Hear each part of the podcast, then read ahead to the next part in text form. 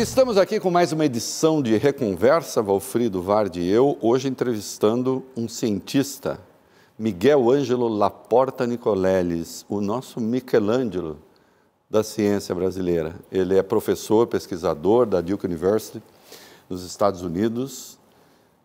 Nós vamos tentar entender direito como é que esse negócio, é, ele se especializou em próteses neurais, mas não só isso. Se vocês quiserem saber a biografia deles, é, é dele é um negócio gigantesco.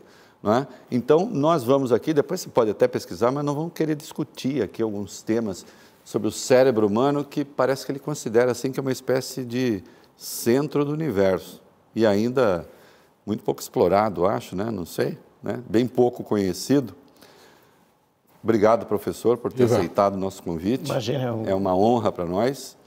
É... A nossa primeira pergunta aqui sempre é: faça a sua, a sua própria biografia de Wikipedia. Qual é a síntese Não, da, é, da muito... vida de Nicoleles, como o senhor é conhecido, e que tem um grande defeito, depois eu quero saber se isso mora em alguma área do cérebro também. Ele é palmeirense, roxo, legítimo, verde mesmo. Né? Como diria o professor Beluso, ele é palmeirense doente. Não, não. E o, como se o Beluso fosse palmeirense são. São, exato. É. Muito não, bem. Vindo do professor Beluso, eu vou levar como elogio. Né?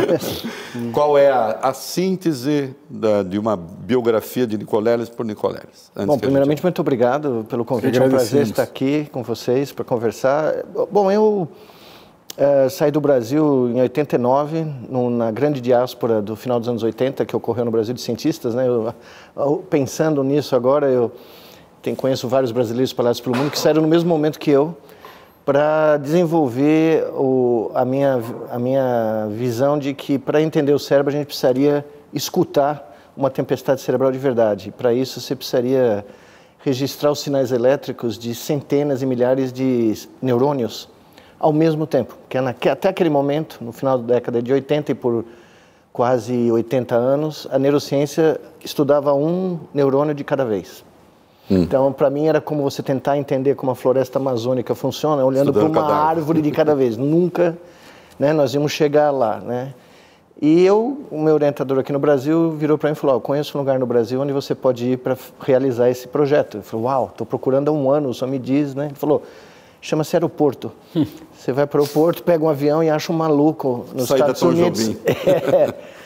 É, acha um maluco que eu achei, um, um, um jovem americano que estava na fase ascendente da carreira dele, o John Chapin, que tinha a mesma ideia que eu. Então, por 10 anos, nós éramos os dois únicos malucos no mundo que propunham estudar o cérebro dessa maneira como se fosse uma grande, eu gosto de dizer que é como se fosse uma grande democracia. Dessa maneira, rapidamente, quer dizer, considerando os neurônios Isso. na sua relação. Exatamente. É, re registrando um circuito neural. Um circuito neural. Em vez de olhar para um elemento, eu, eu, eu, ia fazer essa metáfora que eu uso muito nas minhas uhum. aulas.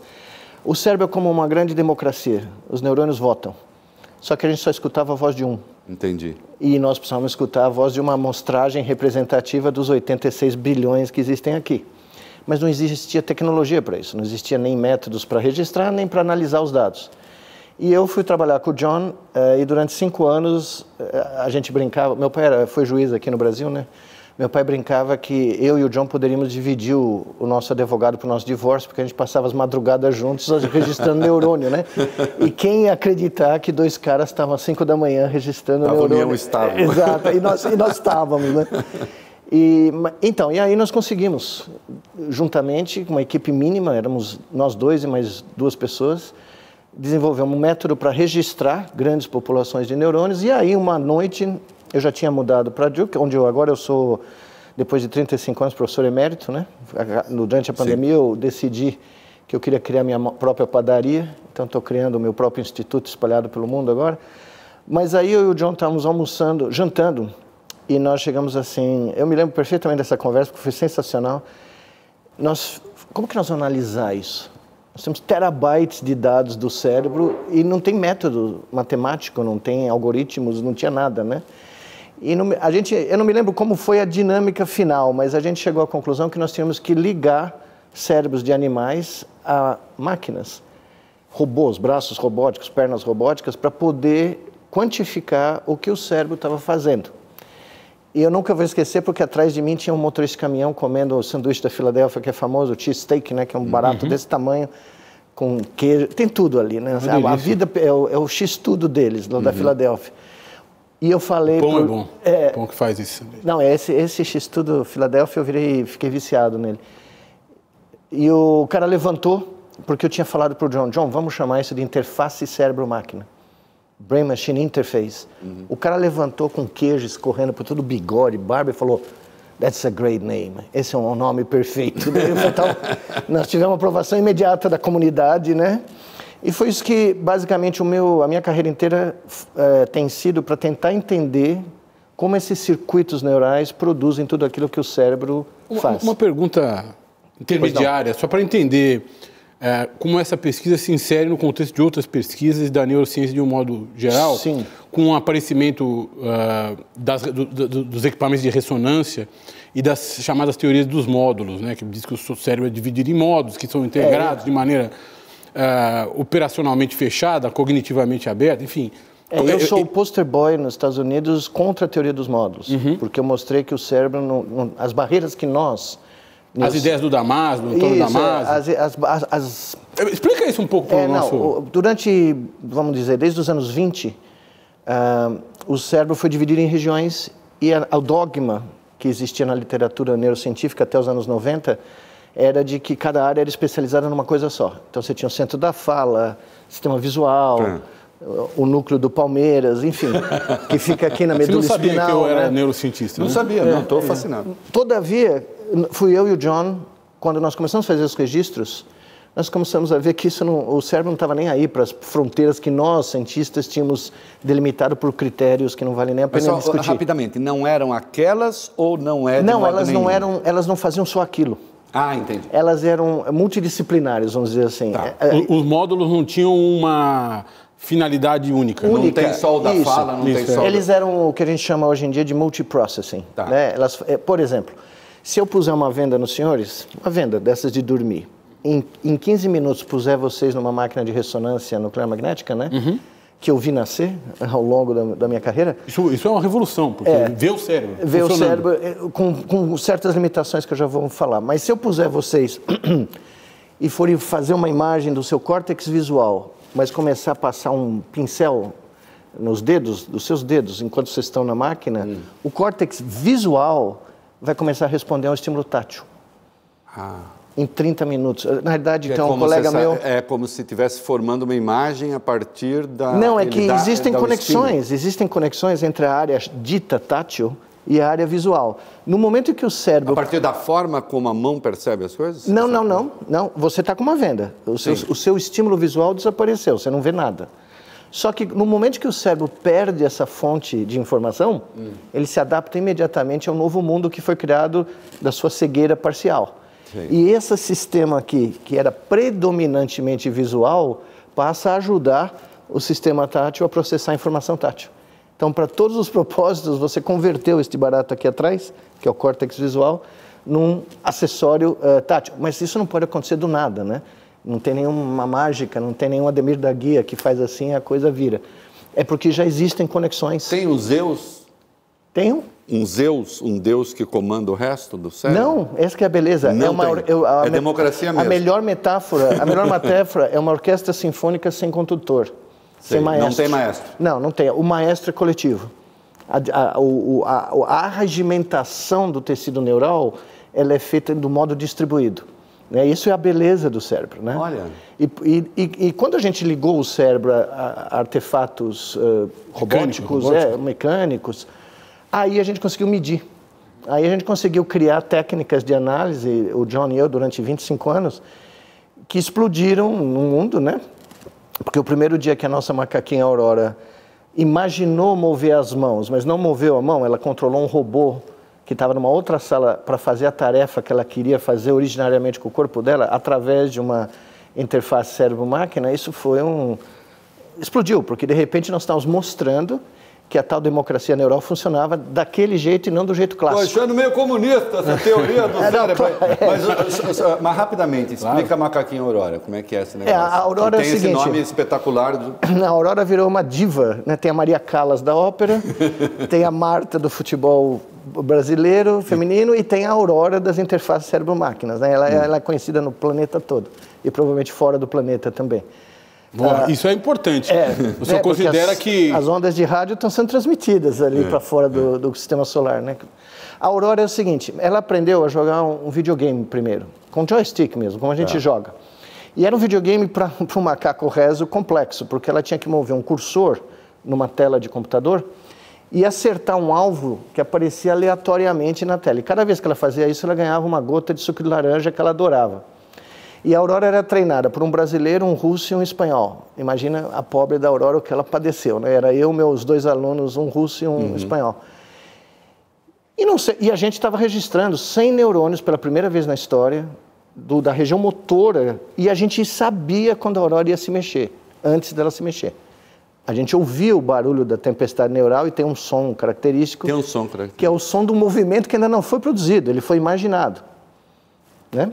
Como dizia o grande Alexandre o Grande, antes de você ter um império físico, você tem que ter um império mental. né? É, por isso que ele falava com os generais dele toda noite que ele ia conquistar o mundo. Aí um uhum. general virou para ele e falou, mas por que você não para de falar nisso? Ele falou, porque antes da gente conquistar, gente vocês têm que acreditar é. que nós vamos conquistar. Isso, é. Pois bem, 300 milissegundos antes da Aurora mexer o braço com o joystick, a gente sabia que ela ia mexer o braço e para onde ela ia mexer o braço.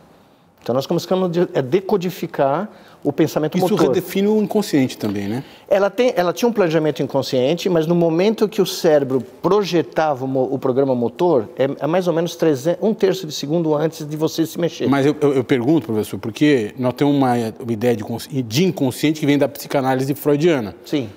É, que é redefinida por esse trabalho, porque na realidade, na medida em que o inconsciente determina as nossas ações antes mesmo de nós termos consciência delas, há uma redefinição do inconsciente. É, o problema é que você tem uma, um, um, programa genérico que é gerado antes de você ter consciência do que você vai fazer. Todavia, quando ele emerge no córtex, você pode, você tem o free will, vamos dizer assim, o, você pode a, a, não fazer o programa. Mas é, é, há uma, há uma de certa forma, uma revolução sobre o que nós imaginávamos que era a é. vontade, é, a, a, manifestação da vontade. É, as pessoas sabiam que o córtex motor planejava o movimento antes de você se mexer. Isso sabia-se desde o começo do século. O que ninguém sabia era que com um número tão diminuto de neurônios, 100, de centenas de milhões que existem aqui no córtex motor, a gente conseguiria prever o que ia acontecer.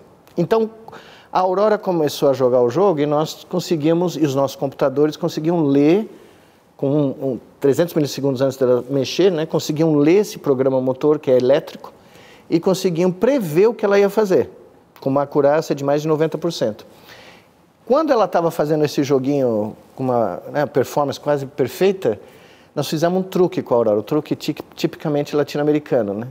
Nós removemos o joystick, conectamos o cérebro dela direto com um braço robótico que estava numa outra sala, e agora, ela não tinha mais o joystick para jogar o jogo. Ela tinha que entender, de alguma maneira, que era só imaginar o que ela queria mover, porque ela via o cursor na tela, uhum. via o alvo, que o nosso sistema ia dar conta de ler o cérebro dela, decifrar o programa motor e fazer o robô servir como o braço dela. E nós não sabíamos o que ia acontecer naquela noite, né? Não tinha a menor ideia de como o macaco ia reagir. E para nosso susto, que foi capaz, foi tão forte que conseguiu fazer um brasileiro e um russo e um espanhol não abrirem a boca, o que é quase impossível, né? A Aurora percebeu que ela não precisava mais mexer o braço, ela só precisava imaginar o movimento e o robozinho ia pegar o cursor e levar para o alvo. Então nós descobrimos que existe sim um free lunch nos Estados Unidos. Você só precisa ter uma interface cérebro-máquina que você come de graça, né? Ou toma uhum. o suco de graça.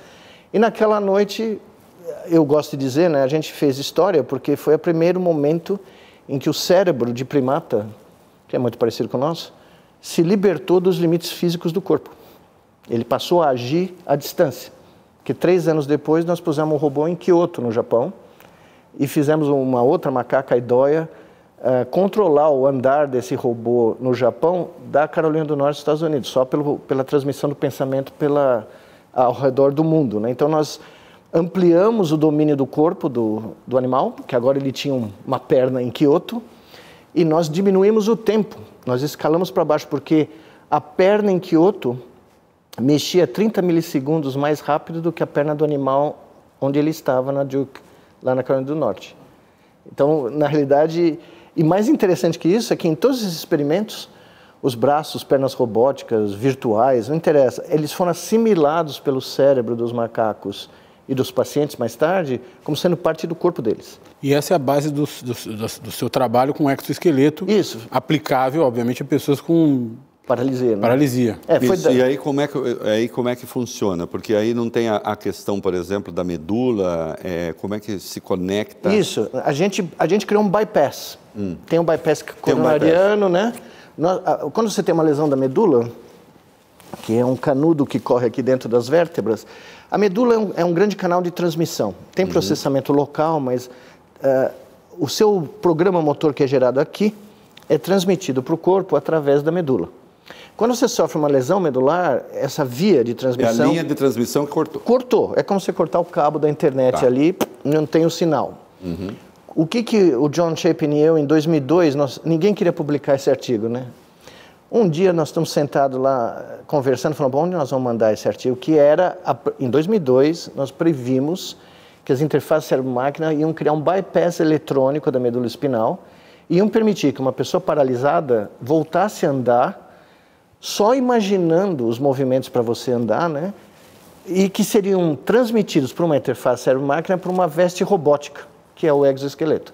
Na época ninguém usava esse termo, a gente chamou de roupa robótica, né? E que essa roupa robótica ia ser controlada pela mente do paciente e ele ia voltar a caminhar mesmo que o corpo dele não pudesse se mexer, né? Aí eu, nós estávamos discutindo, porque todo mundo achava que era loucura total, né? Inclusive um, um revisor do NIH mandou uma carta para nós, quando a gente mandou um projeto para lá, dizendo assim, Dr. Shapen e Nicoleles precisam de ajuda profissional, do tipo psiquiátrico. São malucos. Porque eles estão propondo que o cérebro de um paraplégico vai controlar uma máquina e voltar a andar. Bom, a Scientific American acreditou nisso. E foi o artigo de capa da Scientific American em 2002, quando a gente mostra, fez um diagrama né, mostrando como ia funcionar. Levou 10 anos, mas a gente fez aqui no Brasil a demonstração pública, né? Foram 1,2 bilhões de pessoas que viram a abertura da Copa do Mundo, uhum. Que foi exatamente o, o, conceito que eu e o John publicamos 10 anos antes. Nós pegamos pacientes que tinham lesões crônicas, totais da medula espinal, e fizemos um bypass. Então a medula espinal foi tirada do jogo. É como tá. se ela não existisse para o nosso propósito, né? Então o paciente imaginava que queria andar, um, o sistema computacional que ele carregava numa backpack aqui nas costas lia o sinal elétrico do cérebro, decodificava e mandava para a veste robótica que iniciava o programa de caminhar. E os pacientes né, conseguiram andar, conseguiram fazer várias manobras, inclusive chutar a bola na, na abertura da Copa. Né? Como está essa tecnologia hoje? Ah, ela, ela avançou? Não, ela avançou demais. Nós estamos na, nós mesmos estamos na quarta geração do, do EGS, controlado pelo cérebro. Né? Agora, eu chamo do nosso... Nós, nós construímos uma Maserati em 2014, né? uma Ferrari. Uhum. Nós fizemos... Nós usamos engenharia que ninguém nem conhecia, porque foram 156 pessoas do mundo todo, 25 países colaboraram de graça e trouxeram tecnologias que não tinham sido nem publicadas. Né? Os caras abriram as patentes, todo mundo trabalhou aqui para fazer a coisa acontecer. Então era a nossa Ferrari. Né? Hoje nós construímos um Volkswagen, porque o preço tem que cair, é, mas ele tem que ser seguro, barato e funcional. É uma, é uma equação difícil de você uh, fazer funcionar, né? mas nós conseguimos e, e, nós temos hoje um exoesqueleto que começou a ser testado no estudo clínico que vai ser publicado daqui a pouco, eu não posso falar sobre ele ainda, mas foi, o resultado foi espetacular. E ele é um exoesqueleto, para se ter uma ideia, um quinto do preço desse aí que algum, alguma política aqui no, em São Paulo está trazendo para o Brasil, de uma empresa que ninguém sabe se vai continuar viva ou não, uh, porque nós queremos que ele possa ser usado pelas pessoas e não seja algo que ninguém pode comprar. Né? Esse é o, é o grande fator decisivo. Né? E essa tecnologia evoluiu e ela deu múltiplos spin-offs. Então, a gente começou com o tratamento da medula espinal, mas agora nós temos terapias para Parkinson, para epilepsia crônica. Eu acho que a nossa terapia vai funcionar para depressão crônica e sem tratamento, pacientes que não conseguem medicamentosamente né, sair de uma crise de depressão. Nossos colegas na, em outros países estão sugerindo que talvez no início da doença de Alzheimer a gente possa usar a mesma terapia, porque a teoria se aplica para várias doenças, né? E por isso que, a, nesse instante, eh, a, a área de neurotech, ou como o senhor falou, a área de neuropróteses, né, é a área mais promissora da neurologia nesse momento. Não é nenhum medicamento novo, não é nenhum.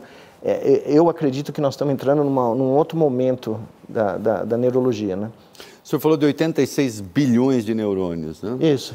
Desses 86 bilhões, quantos são conhecidos, estudados? A gente conhece quanto dessa área já? Não, o, o, Nessa a... floresta já se andou até onde? Não, a gente é, é o Humboldt da neurociência se chamava Santiago Ramon Carral. Hum. Ele era um espanhol maluco, doido, né, que ganhou o prêmio Nobel em 1906. Aliás, é uma coisa muito legal porque o mundo mudou tanto. Em 1906, os dois caras que ganharam o prêmio Nobel tinham teorias absolutamente divergentes sobre o cérebro e os dois ganharam. Camilo Goldi e Santiago Ramon Carral. E eu estava em Milão há um mês atrás e o Camilo Goldi é um herói nacional, né? Uhum. Porque ele, imagina só, ele inventou o um método de coloração dos neurônios que o outro cara, o Santiago Ramon Carral, usou para desprovar a teoria do cara que inventou. Eles se odiavam irmanamente, né? Uhum. E é a coisa mais sensacional quando eu dei a minha palestra Nobel no, em Estocolmo, eu li as duas originais, as duas palestras dos dois quando eles ganharam. Uhum. E é uma atacando o outro e o outro atacando o outro e falando coisas totalmente diferentes. Todavia, a colaboração deles permitiu que a gente catalogasse as, as árvores da floresta cerebral. Então, ao longo dos próximos 80 anos, nós encontramos todos os neurônios. Nós conhecemos como eles são, como a forma, projeções. O problema, vocês conhecem aquele, aquelas imagens de milhões de dominós, quando você empurra um dominó, Sim né, você tem aquele espalhamento dinâmico, Isso. esse é o cérebro. O, dominó, o, o, neurônio é um dominó. Você não presta atenção para um dominó naquela brincadeira. É o movimento. Você presta atenção na dinâmica. Uhum. Né? Então, nós catalogamos todos esses neurônios, nós conhecemos para onde eles projetam, mas é quase. É, é, a dificuldade é entender a dinâmica de todo esse povo se, se, se, se comunicando uns com os outros. outros. Eu tenho um grande amigo meu, um físico muito famoso, que diz o seguinte: é nós os físicos tivemos o trabalho fácil. Nós só temos que explicar o universo. Vocês têm o problema. Vocês têm que explicar a condição humana. Good luck. Good luck, ele fala para mim, né? E é a pura verdade, porque a complexidade do cérebro humano é, é vastamente superior à complexidade do que a gente vê aqui fora, né? E na realidade, quando o senhor se referiu à minha cosmologia cerebocêntrica, uhum. na minha visão e na visão dos caras que criaram a mecânica quântica, Niels Bohr, Heisenberg, né? O que o universo nos dá, a dádiva dos universos é só informação e potencial. Você precisa ter um intérprete, você precisa ter um, um leitor inteligente que confira significado para o que está aqui fora. Então nós conferimos, nós criamos toda uma cosmologia baseada no que nós temos aqui entre as orelhas. Então, o cérebro humano e as suas características definiram o que é que a gente consegue traduzir do que o universo nos dá em termos de informação, significado, relações causais, né? Mas se o Mr. Spock aparecer aqui um dia, lá de Vulcan, né? Não sei se as novas gerações lembram, mas o Mr. Spock foi meu herói na, na minha juventude. O né? das orelhas. É, Jornada nas Estrelas, né? Grande Capitão Kirk e Mr. Spock. Se o Mr. Spock vier para cá, como ele sempre dizia que ele tinha uma versão melhor de tudo, uhum ele provavelmente nos daria uma descrição do universo que não tem nada a ver com a nossa. Porque o cérebro dele evoluiu num planeta com dois sóis, com um campo magnético completamente diferente do nosso, em condições locais totalmente diferentes. Então, ele teria uma lógica e uma descrição do universo que não necessariamente bate com a nossa.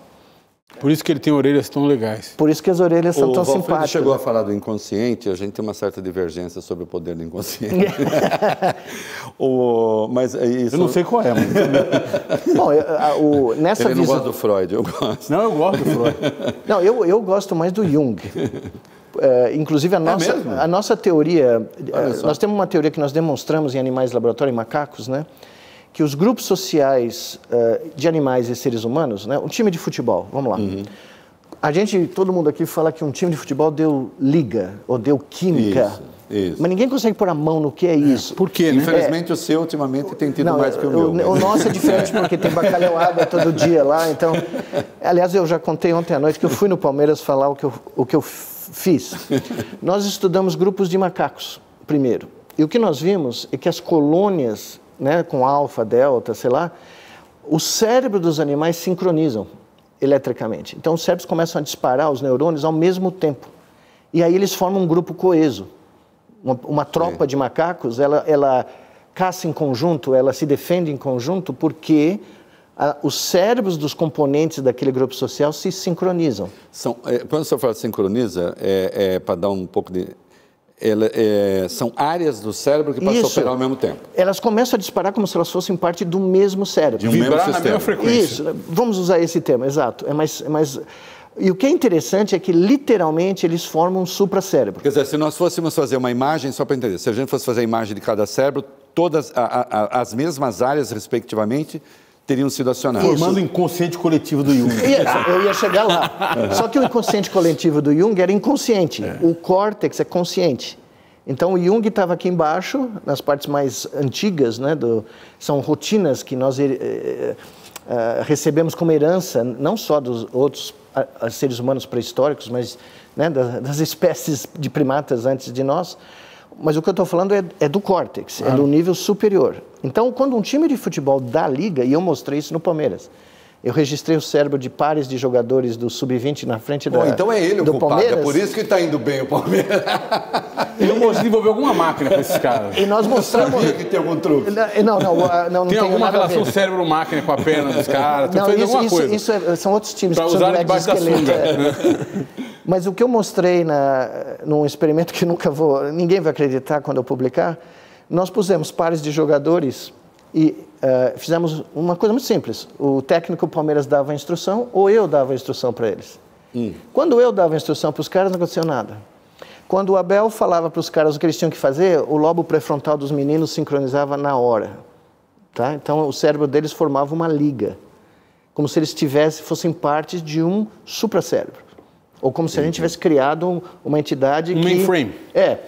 E a coisa mais impressionante é que isso se repete em outras espécies animais e em comportamentos que nós damos como garantido, né? Uma orquestra sinfônica tocar, uh, um time de futebol, uh, como, por exemplo, uma espécie que eu admiro... Uma dupla de entrevistadores. Uma dupla de, de entrevistadores, é, o, o, o dupla sertaneja, enfim para você ter um grupo social e um comportamento social, os cérebros dos indivíduos têm que se amalgamar. Eles têm que sincronizar na mesma frequência. Esse, esse é, o, é, o, segredo da, da formação de grupos sociais. Só, só para não perder o fio, é, a, a, pergunta vai parecer coisa assim, quase poética, mas é, é vamos lá, a partir dessas coisas todas. O mistério do querer está decifrado? Quer dizer, é, existe um querer que manda a ordem para o cérebro ou é um cérebro que. ou é Não. é o contrário? Na realidade, o que o cérebro faz, é isso que é muito interessante, porque entra na discussão do, da minha visão pessoal, hum. do, do porquê nós estamos cometendo um erro de interpretação no, em chamar esses sistemas algorítmicos de inteligência isso. artificial. Eu vou explicar o que eu quero dizer com isso. Uh, na realidade, o cérebro evoluiu através de um processo aleatório chamado seleção natural, para otimizar as nossas chances de sobreviver. Hum. O cérebro não evoluiu para decifrar o que está aqui fora, ou seja, a nossa percepção do mundo exterior não é necessariamente um match perfeito, não é um, uma cópia do que existe. Não.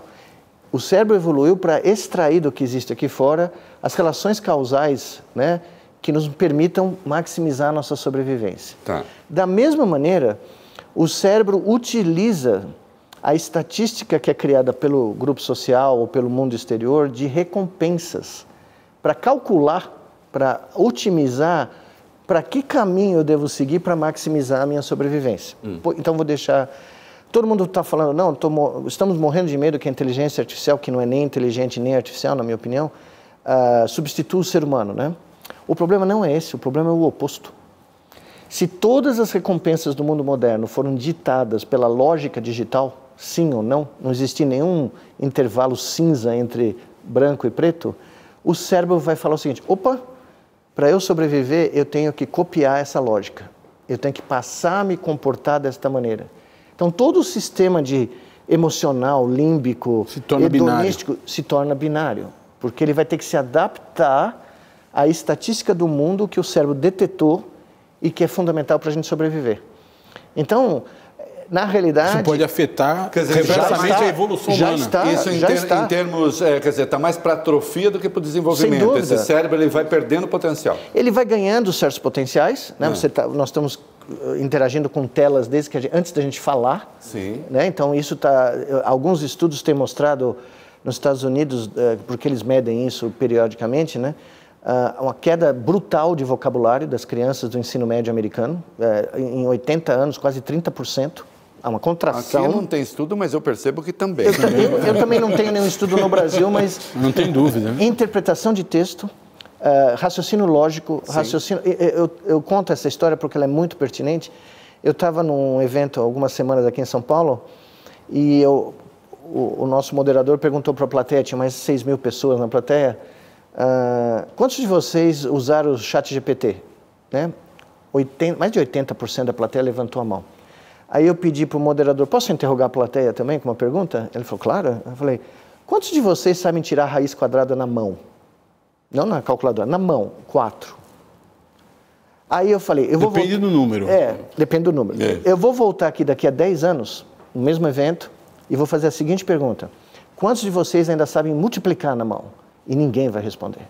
Nenhuma mão vai se levantar, porque é o que nós estamos fazendo. Nós estamos contraindo certas habilidades básicas cognitivas que foram fundamentais para a gente coisa, chegar aqui. O senhor sabe que tem uma coisa básica, né? É, no, no, no, meu tempo, né, eu sou velhinho, a tabuada era obrigatória, você tem que saber. As pessoas não sabem mais tabuada. Assim, Não, e tabuada, não é né, olha- de decorar, assim, é de ter noção de quantidade mesmo. Não, eu cheguei, eu cheguei É. a dar aula, são coisas muito peculiares, mas eu dei aula durante 35 anos, né, para alunos de uma top 10 universidade americana, né, no, no curso de medicina. Eu me lembro de uma aula nos anos 90, isso faz 10 anos, mais 20 anos, em que eu falando, olha, para calcular esse barato aqui, nós temos que fazer o cosseno né, da, da- do vetor, tal, ba, ba. Aí uma mão levanta, né? Era um aluno que trabalhava comigo no meu laboratório. Brilhante o menino. Engenheiro, foi fazer medicina depois de fazer engenharia. Ah, engenheiro biomédico, aliás. E, eh, e eu falei o seguinte: esse, esse cálculo, ah, a primeira vez que eu fiz uma digressão, né, e falei: olha, esse aqui nós estamos usando para tratar membro fantasma. A, né, a síndrome que a pessoa sente A dor a dor de um pedaço do corpo que já foi removido. E isso foi descrito pela primeira vez nos Estados Unidos por um cirurgião do Exército da União na Batalha de Gettysburg.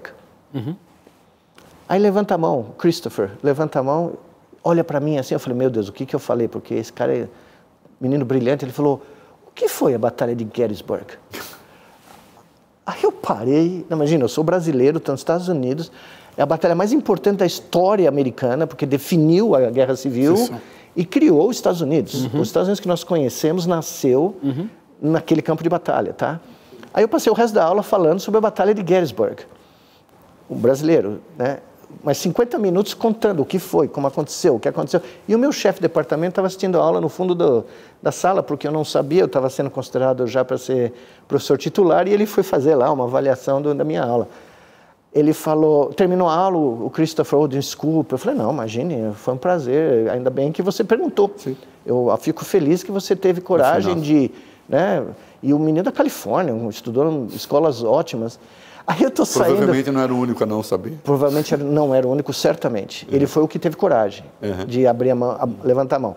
Quando eu estou saindo, o meu chefe de departamento vira para mim e fala: Olha, gostei muito da sua aula, inclusive estou te recomendando para ser professor, professor titular do departamento de História. Porque eu não sei o que você está fazendo na neurobiologia. Você passou 50 minutos falando da Batalha de Gettysburg.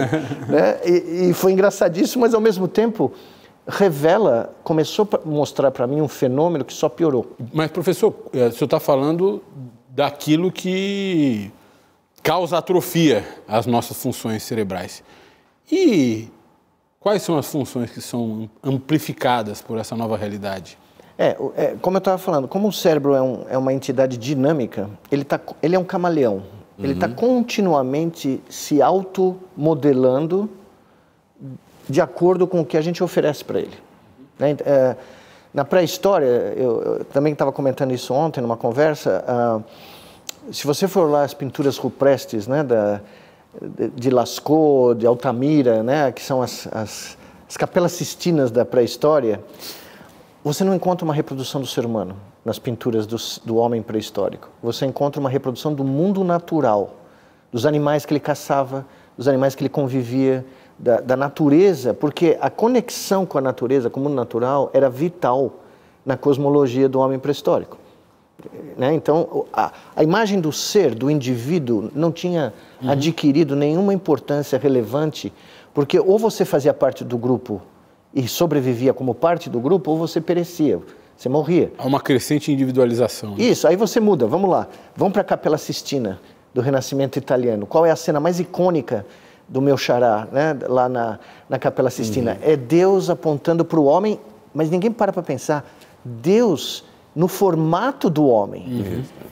O Michelangelo da Vinci, o Renascimento italiano, muda o frame de referência da cosmologia humana e volta para os gregos, do século V a.C., e põe o homem no centro do universo. Completamente diferente da pré-história. É um cérebro diferente. Porque naquele instante, a forma do corpo humano, né, você vê que o, o toque de Deus no dedo do. Não é um toque, ele, ele não encosta, isso não é aleatório. Né? Ele, uhum. ele, nem Deus encosta no ser humano. É que é a tá? disputa da escolástica. Né? Sim, mas. Entre a racionalidade repare bem, e a se você fizer um zoom, eu, eu, eu li um estudo sobre uh, os, os significados escondidos da Capela Sistina, né, da, uhum. dos afrescos de Michelangelo, você vê que não tem o toque propriamente Isso. dito, existe uma distância. Porque naquele instante o ser humano está no mesmo patamar de Deus. Sim. E isso está sendo mudado, lentamente está sendo mudado. Aí você vai para 2016 e você olha para a última, que está tá sendo disputada agora, a un, última reconstrução do universo segundo a NASA. Nós desaparecemos. Tem o Big Bang, tem bilhões de galáxias, tem um universo onde nós somos um, menos do que um grão de poeira, não somos nada. Né? Então, o, o, onde está o Adão de Michelangelo?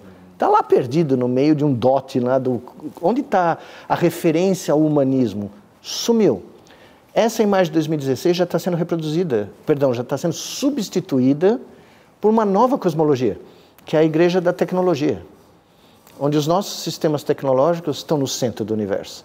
Porque a gente, em alguma curva aí, né, da evolução humana, passou a acreditar que as nossas criações, que não, por definição não podem ser mais complexas do que quem criou, vão resolver os nossos problemas. São problemas humanos, não são problemas de máquinas, né? O senhor não acredita na evolução das nossas criações para além das nossas capacidades? Não, eu, isso é tudo marketing de quem de quem do, do exterminador do futuro. Do exterminador do futuro. Porque uh, alguns não, dos não, desenvolvedores não... da chamada inteligência artificial, depois eu quero que o senhor diga, porque o senhor diz não é nem a inteligência nem artificial.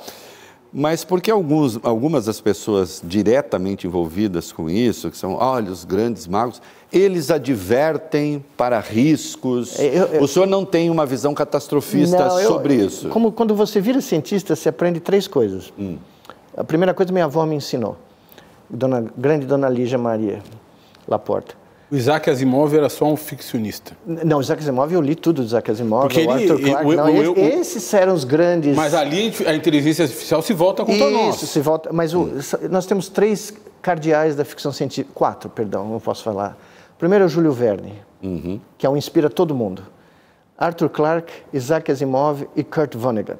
Esse é o melhor. O Kurt Vonnegut, ele, ele, ele extrai em literatura de ficção científica a essência do ethos dos Estados Unidos depois da Segunda Guerra Mundial, onde se acreditava que a tecnologia ia construir um país invencível. Sim. É por isso que eles investem o que eles investem uhum. em armamento e tal. Mas voltando a, a essa ideia original, né? O, o, o problema é o seguinte: desde a Revolução Industrial, se você for ler a literatura desde a Revolução Industrial, filósofos, poetas, cientistas, a primeira máquina que ia nos substituir era o tear a vapor. Tá? Se você for ler os caras da época, não, esse é o cérebro a vapor. O cérebro a vapor vai passar por cima de nós. Você vai mais um pouquinho para frente, século XIX, os sistemas mecânicos, as calculadoras mecânicas, as coisas mecânicas vão nos substituir. Isso vai progredindo até aparecer o computador, no, nos anos 30. Só que, no, que os sistemas digitais foram teorizados, antes de eles serem construídos, pelo Alan Turing, né, que é o grande ideólogo, né, da, o pai da inteligência dita artificial, o próprio Turing fala, veja, Existem problemas, a vasta maioria dos problemas no mundo natural não são computáveis. Eu não vou conseguir escrever uma fórmula. Consequentemente, eu não vou conseguir escrever um algoritmo. Consequentemente, eu não vou conseguir fazer um computador reproduzi-lo. Para resolver esses problemas, ele falou assim no paper dele: eu tenho que chamar um oráculo. Uhum. Quem é o oráculo? O ser humano. O Turing sabia disso. Então, os grandes caras, aí eu vou responder a sua pergunta, os uhum. grandes cientistas da inteligência artificial, os caras que eu conheço, que estão no top do barato, uhum. eles têm certeza absoluta que a inteligência artificial não vai substituir a mente humana. Eles sabem disso. Eles não têm dúvida alguma. Todavia, a indústria por trás disso, né? Porque, por exemplo, você mencionou um dos caras que acabou de sair da Google, o Hilton, e começou a alertar o mundo que nós vamos isso. ser destruídos. Por que ele não falou isso enquanto ele estava na Google? Né? Nós temos que ser um pouco cínicos, né? porque Sim. essa foi a segunda coisa que Dona Lígia me ensinou para ser cientista. Seja cínico, não acredite no que te vendem. Vá ver o produto você mesmo, uhum. entendeu? Vá lá encostar no barato. E eu trabalho com esses algoritmos de inteligência artificial, que é nada mais do que estatística multivariada, há 30 anos. Eu sei como eles funcionam. E não é nada do outro mundo, não tem nada que caiu do céu, entendeu? Os estatísticos conhecem esses sistemas há muito tempo. Eles foram aperfeiçoados, ficaram mais rápidos, as máquinas ficaram mais rápidas, têm mais memória, né? Uma capacidade de cálculo. De... Cálculo explodiu. Só o que, que ninguém fala? A quantidade de energia elétrica que está sendo consumida pelos sistemas computacionais para uh, fazer mineração de criptomoeda, para fazer treinamento desses sistemas digitais, está explodindo exponencialmente. Tá? Nós, nós já estamos passando de 3, 4, 5% da produção elétrica do planeta para fazer esse tipo de coisa. Então, existem interesses econômicos gigantescos em propagar a falácia que nós estamos ficando obsoletos. Né?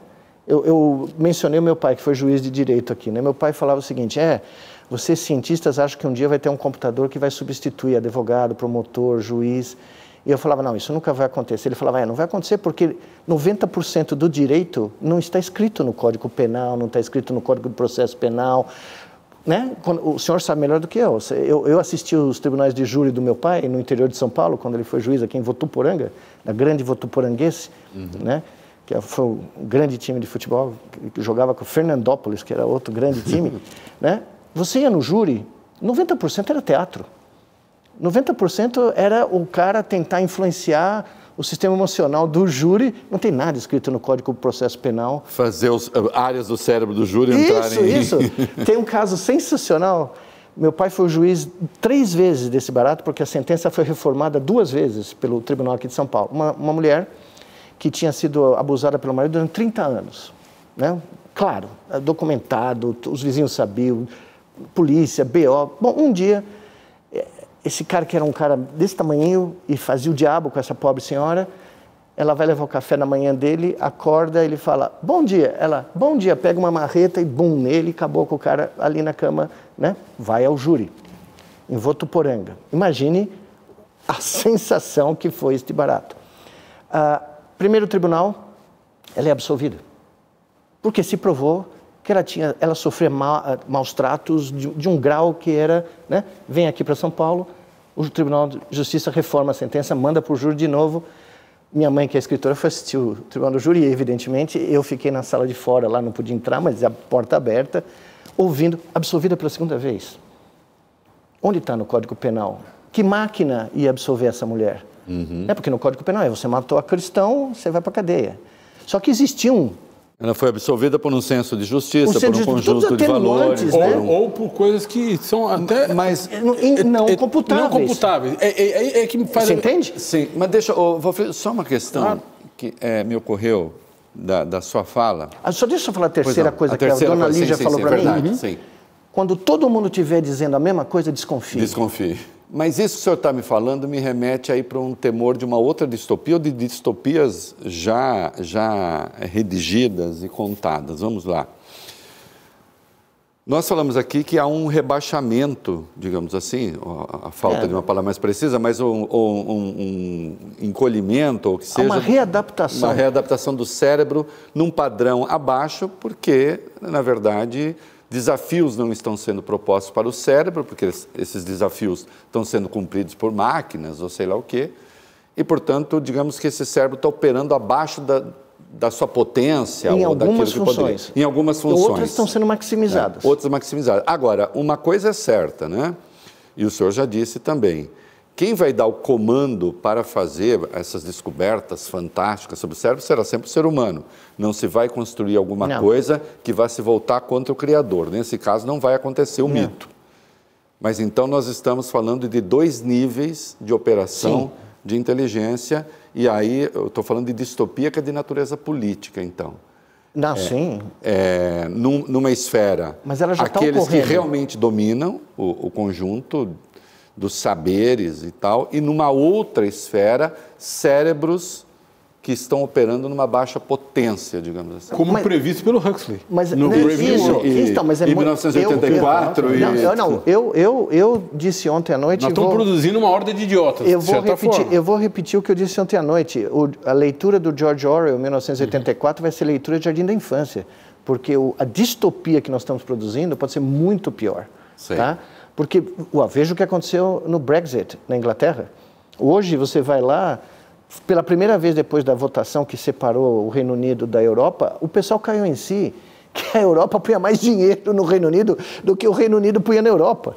E agora várias indústrias fundamentais, logística de alimentos, né, todo o sistema de, de consumo, a indústria de pesca inglesa está indo para falência porque eles fizeram um tiro no pé. E o pior é que todo mundo sabia, todo mundo, todo os mundo... especialistas advertiam, vai acontecer, vai acontecer. será pior. Eles disseram, não, mas eu quero... Mas o escândalo da Cambridge Analytica, que mostra como aquela votação foi manipulada, é o retrato, é um pequeno preview do que vai acontecer no futuro. E Steve Bannon, aquele pistoleiro. Exatamente, bandido. a invasão do Congresso americano, a reprodução uh, tupiniquim nossa aqui, né? Então, todos esses movimentos, eles refletem o que está acontecendo com a mente humana. Então, por exemplo, eu falo isso frequentemente. Quando eu. Onde foi isso? Antes da eleição, da última eleição americana, quando o Trump fazia um tweet, que não é nem mais Twitter, mais, né? Virou X. Virou X. Putz, X. Com a criatividade. Eu nem sei como a gente fala X agora, né? É, é, X não, mas enfim, quando o Trump mandava um tweet, ele atingia instantaneamente a brain, eu chamo de BrainNet, essa uhum. sincronização cerebral, né? Ele atingia instantaneamente uma BrainNet maior do que a soma de todos os leitores de todos os meios de mídia americanos. Ou seja, no momento que a mídia ia verificar se era verdade ou não o que ele tinha falado e desmentir se não fosse, não dava mais tempo. Então, mas aí, aí... Já, tinha, já tinha sincronizado milhões de pessoas tá? com a visão de mundo do Trump. Né? Então, esse fenômeno, ele não ocorre só a nível do cara como um presidente da República dos Estados Unidos, ele está ocorrendo a todos os níveis. Né? E, e num momento como ontem, ou anteontem, quando o Estado de São Paulo decide não ter mais livro didático... Ah, era a pergunta que eu ia fazer. Você olha, né? Ainda bem que Dona Lígia não está aqui hoje, porque eh, ela teria um infarto só de, só de ler a notícia, né? Porque, primeiro, que o Estado não tem infraestrutura digital. Estou tendo que imprimir os é. livros digitais. Segundo, em 2019, quando eu estava na Finlândia, a Finlândia, a Universidade de Helsinki já anunciou que iam tirar, tirar, computadores da sala de aula, porque eles tinham visto um efeito negativo no desenvolvimento ah. cognitivo e criativo das crianças da Finlândia. Aí a Suécia foi atrás da Finlândia e começou a fazer a mesma coisa. E nós o quê? Estamos reinventando a roda indo na direção sem ter a menor condição de, de oferecer né, serviços digitais para os 10 Além milhões. de não ter condição, não há nenhum estudo que nada. esteja dando suporte a nenhum isso. projeto nada. de que projeto vai ser melhor absolutamente ou pior. nada. Nada, é nada. só uma questão política. Exato. Mas nesse sentido, eu nem sei se a gente vai chamar isso mais de política. Porque a política, ela admite ou ela, ela pressupõe a escolha voluntária, democrática, né, por um projeto ou outro, Uhum. né? No momento em que você cria uma, um, milhões de pessoas que não têm condição cognitiva de escolher, porque elas são facilmente enganadas por deepfake, por, né? Onde, da, da onde que você Mas vai aí ter que eu a quero, escolha? fa- a pergunta que eu quero lhe fazer. É- então é, muito pior que o George É Orwell. sobre escolha. É sobre escolha. Ah, nós falamos, né? ah, estudos demonstram, estudos com, com ressonância, demonstram que o cérebro humano ah, se encontra em maior atividade em descanso do que, por exemplo, resolvendo um problema matemático. E aí ah, há teorias que defendem que isso decorre do fato da gente pensar em outros seres humanos, o que estaria na base das, das redes sociais. ok, nós estamos cada vez mais engajados, passamos parte significativa do nosso tempo olhando o Twitter, o antigo Twitter, o X, né? o, o, o, Instagram, o Facebook, enfim. Uh, isso é um fato. Agora, o que é que nos convence? Nos seus estudos, o senhor falou do tribunal do júri, né? Uh, o que, que realmente leva uma pessoa a agir segundo a, o pedido de uma outra pessoa? Então, no tribunal do júri, é um bom exemplo. Eu tinha o quê?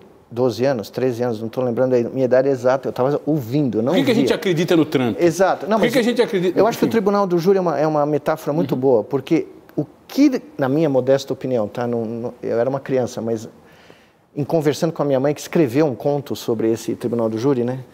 Ah, o que absolveu aquela mulher foi algo que não existe quase mais no mundo atual. Foi a empatia humana. Isso. De onde vem empatia no cérebro? Então, não, primeiro, deixa eu só te dizer ah, uma coisa. Perdão. A empatia é não computável.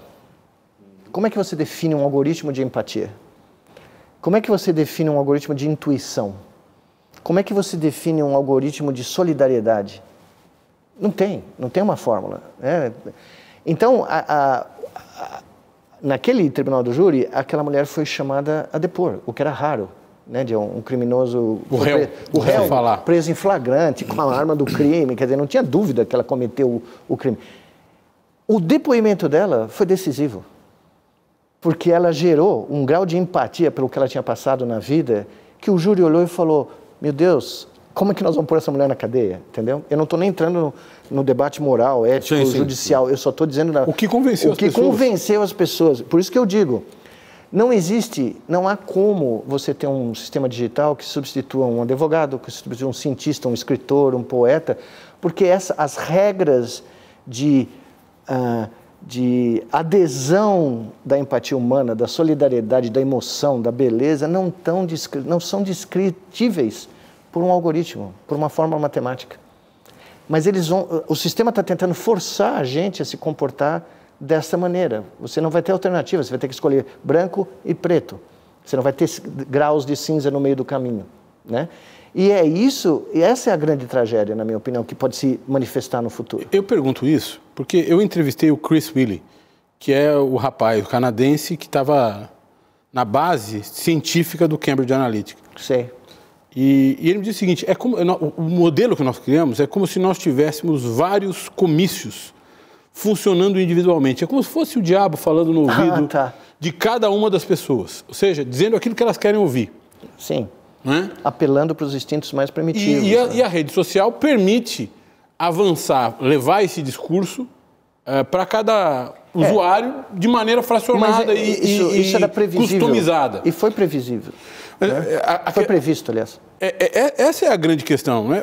Enfim, me parece que os cientistas, ou na neurociência, ou numa corruptela da neurociência, que é a neurolinguística, encontraram um jeito de convencer as pessoas, de criar empatia. Todas essas grandes empresas de tecnologia têm neurocientistas trabalhando nelas. Todas as empresas de videogame de ponta têm neurocientistas estudando como é que você vai manter a criança jogando o mais tempo possível. Isso não há dúvida nenhuma. É, isso está tá, tá acontecendo. Mas para vocês terem uma ideia, para você criar grupos humanos coesos, você precisa de informação. Você precisa de um vírus informacional, como eu gosto de chamar. Uhum. Você gera, a gente chama de fake news, a gente gera, o nome vocês dão como quiser, mas na minha concepção, a informação no mundo moderno virou um vírus. Ela é disseminada à velocidade da luz, pelas redes sociais, pela internet, e ela infecta bilhões de cérebros simultaneamente e apela para as rotinas cerebrais mais primitivas de defesa contra o inimigo, de medo, de imortalidade, medo da morte, medo da, de você perder tudo que tem, medo dos seus parentes serem atacados. É, é isso que está acontecendo. Nós, por isso que eu digo que eu, eu sou mais simpático ao Jung, porque uhum, eu acho que o Jung claro. foi mais profundo na, na, Ele não entendia nada de neurociência, não podia, porque não tinha como uhum. na época, mas ele teve ele teve insights muito interessantes. Eu, eu, discordo da visão mística dele, mas essa visão do Quero falar disso. A, a, visão do consciente coletivo é, é, muito interessante porque ela é real, mas ela foi amplificada pela, pelo desenvolvimento de métodos de comunicação que funcionam na velocidade da luz e conseguem arregimentar bilhões de pessoas instantaneamente. Antigamente, na pré-história, você só tinha fala para comunicar uma nova ideia, um preconceito, uma nova visão de mundo, e isso demorava tempos para se espalhar. Né? Isso foi amplificando, é, linguagem escrita, livros, e agora ela atingiu o limite. E, no limite em que uma pessoa que tem um, um reconhecimento na sociedade, um presidente de um país, um, né, um, um artista famoso, sei lá, no momento em que ele abrir a boca e soltar um vírus informacional, ele instantaneamente infecta um número Agora, absurdo de gente. Isso que o Valfred está dizendo, da, cada um fazendo essa, é como se cada um tivesse ouvindo um comício. Mecanismo de entrega, né? Me...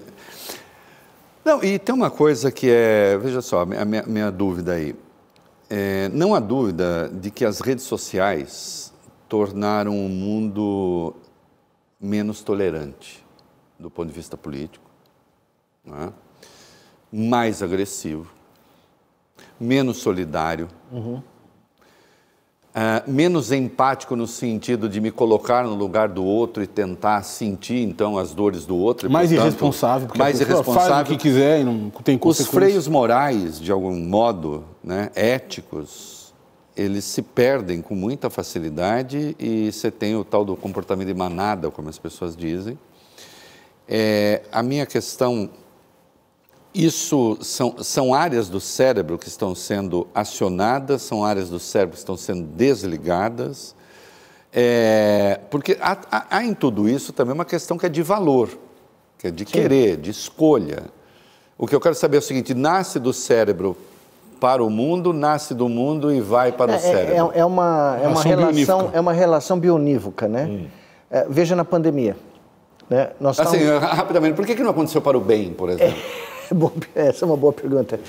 Uh, eu sempre digo que nesse momento do mundo, uh, os nossos objetivos hedônicos superaram até o nosso instinto de sobrevivência, que é a rotina mais fundamental do cérebro humano, né?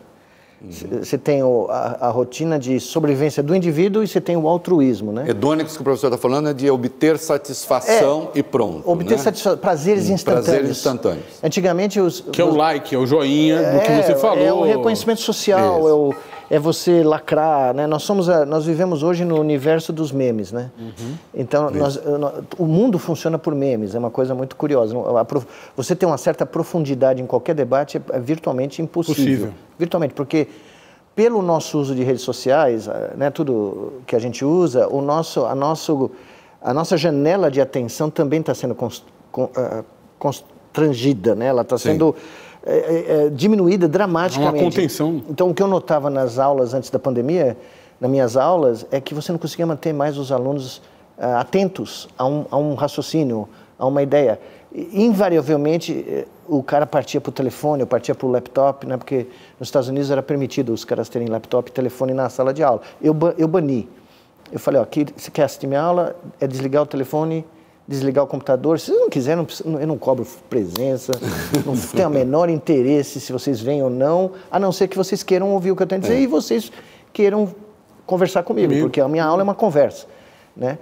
E uma, a molecada começou lentamente a deixar os computadores ou fechar, né? E, uhum. Enfim. Mas o que eu noto, o que eu tenho notado claramente nesses últimos anos, é durante a pandemia, por exemplo, tem um fenômeno muito interessante que aconteceu, aconteceu também em Londres o governo finalmente do Boris Johnson percebeu que a coisa era feia e começou a estudar o, a, o primeiro lockdown que ocorreu em Londres. Né? Nas noites anteriores, a Oxford Street e toda a região onde tem a, a vida noturna de uhum. Londres foi absolutamente entupida de gente, porque eles anteciparam que as coisas iam ser fechadas e os pubs começaram a ficar, né? E mesmo quando foi decretado o lockdown, um monte de gente não estava conseguindo resistir o fato que não podia tomar cerveja à noite. Apesar do cientista-chefe do país, o médico-chefe do país, ir na televisão e falar: é um vírus mortal, é um vírus para não se pegar, para não se ter.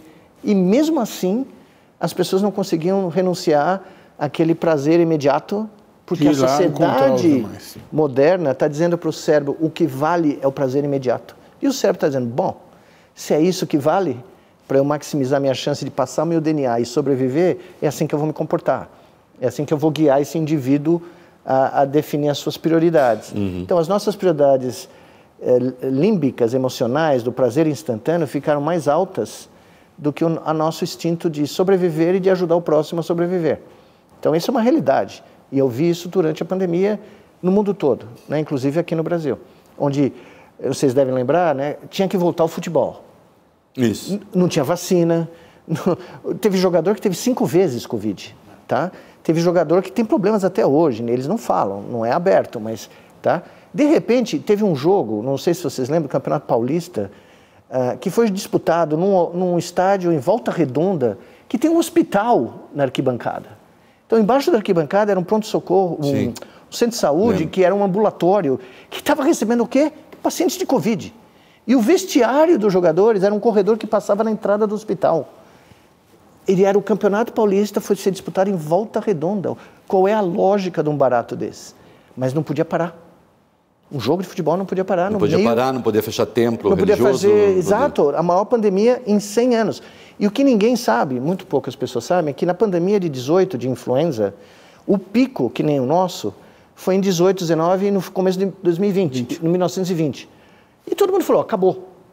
Carnaval, que, pau comeu no carnaval. É, não, nos anos 20, nos anos 20 começaram a aparecer doenças degenerativas que ninguém entendia.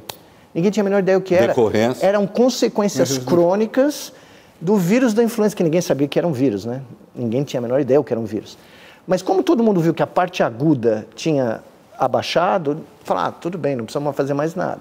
Está acontecendo a mesma coisa agora. E com agora. certeza, exatamente. Nós temos consequências temos... da Covid que estão aparecendo agora, estão sendo descobertas agora. Novamente, Inglaterra, que tem as melhores estatísticas de mortes em excedência junto com o Japão do mundo. 2023, nós estamos em agosto. As mortes em excesso na Inglaterra ainda estão 20, 15, 20% acima do período pré-pandêmico. E não é que agora o cara está morrendo da crise aguda de Covid. Do problema Jovem, crônico que foi causado. Jovens tendo infartes do miocárdio com 30 anos, AVCs em jovens, eh, eh, insuficiência renal aguda, o cara não dura uma semana. Por quê? Porque esse é um vírus que ataca o endotélio, o sistema vascular, ele não é um vírus respiratório só. E nós só prestamos atenção na fase aguda do barato. Uhum. Né? Então, as lições de 100 anos atrás, ninguém está prestando atenção nelas. Então, o que está fazendo isso? O que faz os gestores uh, esquecerem que tem uma pandemia ainda ocorrendo no mundo? Os valores que foram embutidos de que manter a economia, o superávit primário, a inflação baixa, sei lá o quê, são mais importantes que a sobrevivência da própria espécie. Então, essa é rotina que se o Jung tivesse vivo, eu tenho certeza que ele ia falar, tá aí, o inconsciente coletivo está matando a espécie, está criando uma crise existencial, né? que vai ser muito mais séria e muito mais rápida, na minha opinião, do que a questão climática, por exemplo, que também é seríssima, gravíssima. Mas no momento que você corromper a mente humana a ponto de você criar milhões de zumbis digitais que não se importam mais com a empatia, a solidariedade, a própria sobrevivência, né? você basicamente comprometeu a essência e da nossa espécie. E esse risco a gente corre? Corre, não há dúvida. Não, não dá para prever, né? não dá para dizer uhum. amanhã, mas tudo que você envolta. E por isso que eu digo que não é nem inteligente nem artificial. Pessoal briga comigo, não, o tiozinho nunca programou. Moçada, eu programo há 40 anos. Eu comecei a programar quando eu tinha 21 anos. Então, Basic, Pascal, Prolog, Lisp, C++, eu trabalhei com tudo isso. Uh, não é essa a questão. A questão é que a inteligência, por definição, é uma propriedade dos organismos. Ela é o que surge quando os organismos entram em contato com o ambiente e com outros organismos. Ela, ela é uma propriedade emergente da matéria orgânica. Não existe inteligência que não seja orgânica, até prova em contrário. E ela não é natural, porque hoje em dia, para esses algoritmos todos funcionarem, todo mundo que está usando aí o telefone aqui, tem milhões de seres humanos por trás disso trabalhando, alimentando uhum. conteúdo, uh, testando. Ontem o, saiu uma matéria no Guardian assustadora que Nairobi, no Quênia, se transformou na capital dos, uh, dos curadores de conteúdo de treinamento de sistemas tipo chat GPT e outras coisas. Esses caras passam 10 a 12 horas por dia lendo conteúdos horrorosos para treinar o algoritmo a barrar isso, para censurar. Então, crimes hediondos, né? toda sorte de coisas terríveis. E esses trabalhadores que ganham um dólar e vinte por hora começaram a ter distúrbios psiquiátricos. Imagina. Eles começaram lendo, a ter que... lendo coisas. Você já imaginou você passar 12 horas por dia continuamente vendo imagens, filmes e textos de violência nos limites do que o ser humano é capaz de realizar contra crianças, contra mulheres, contra minorias, Deus do céu. os caras começaram a ter distúrbios psiquiátricos, uh, psicose, paranoia, eh, não conseguiam mais dormir e começaram a ter que ser afastados. E essas empresas famosas aí que produzem todos esses algoritmos subcontratam esses, esses, essas pessoas a preço de banana, menos de preço de banana, para fazer um trabalho, eles se transformarem em escravos mentais de algoritmos. Professor, no, no, no, ápice da Guerra Fria, uh, se falava em programação e lavagem, programação Sim. cerebral e lavagem cerebral. Uh, a desclassificação de documentos da CIA levou ao conhecimento da, por exemplo, da operação MK Ultra, uh, conduzida por um cientista famoso, ficou famoso, que é o, o Sidney Gottlieb. Uhum com uso de LSD, enfim. Sim. Nós estamos vivendo uma grande programação mental é, do planeta. Nós estamos, eu acho nós, nós estamos vivendo uma experiência de programação mental. Eu acho que nós estamos vivendo uma tentativa. Eu acho que nós estamos eh, testemunhando um grande jogo de poder econômico, claro, como sempre, onde, porque na realidade eu, eu eu vou até fazer uma propaganda. Eu terminei meu livro de ficção científica, que vai sair o ano que vem aqui no ah, Brasil. Que legal. Né? Eu, eu, fiz em inglês, mas eu fiz a tradução eu mesmo para o português. Uh, e nesse livro eu. Tem título já, só para a gente saber? Não, eu tenho o título, mas tá, ainda mas é preliminar, tá porque tá. se eu falar, o meu editor me mata. Né? é. Mas uh, eu escrevi esse livro porque eu, eu, o livro se passa em 2036. O que é o um mundo em 2036, tá? É um que é futuro, é logo ali, logo ali, né? Foi o meu intuito foi esse. É um futuro muito próximo. Então não tem nenhuma loucura, não tem nenhuma, né, vamos sair voando, no, batendo asa, nada disso. É um livro baseado em ciência de hoje e do que as pessoas que eu conheço, mais sérias na, né, nas áreas que eu cobri no livro, preveem que vai acontecer em 10 anos, 15, tá? E nesse livro eu falo exatamente o que eu acredito que é a verdade hoje. Ah, nós ainda vivemos, porque a, história da humanidade ela é ditada por abstrações mentais que nós criamos e que nós disseminamos como um vírus informacional para sincronizar brainettes. Religiões, visões políticas, visões ideológicas, são todas criações da mente humana, tá? Nenhum passarinho calcula inflação ou déficit primário, nenhum grupo de, de abelha uh, faz reforma tributária, uhum. você entende? São todas uhum. criações da mente humana que se transformaram em coisas maiores do que a própria sobrevivência do ser humano. Né? E aí, nesse livro, eu discuto qual seria a abstração humana do momento, do século XXI. Hum. Né? Nós todos aqui debatemos né, uh, uh, brigas entre nações, existem guerras. As nações não existem mais. São abstrações mentais que basicamente é só para inglês ver, só para a gente falar no papel.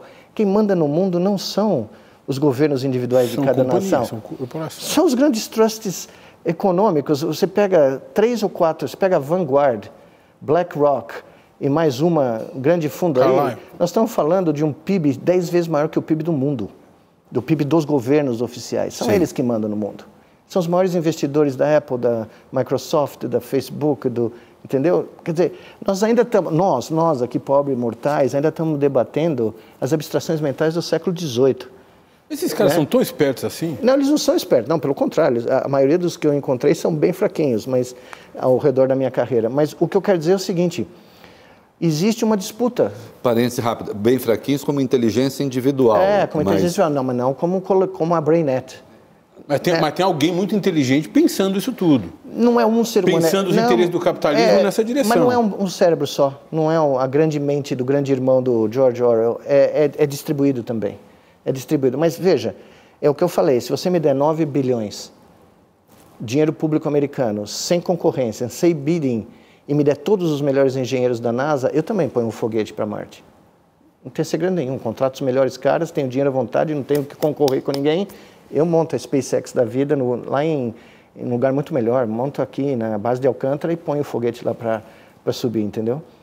Mas o problema é como é que se conseguiu os 9 bilhões sem concorrência, tá?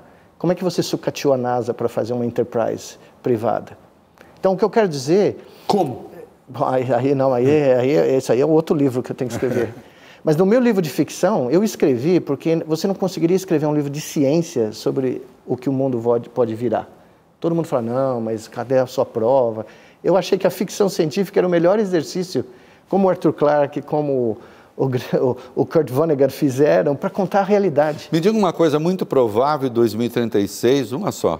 Tá. Que hoje não se que nos chocaria. Não tá dado.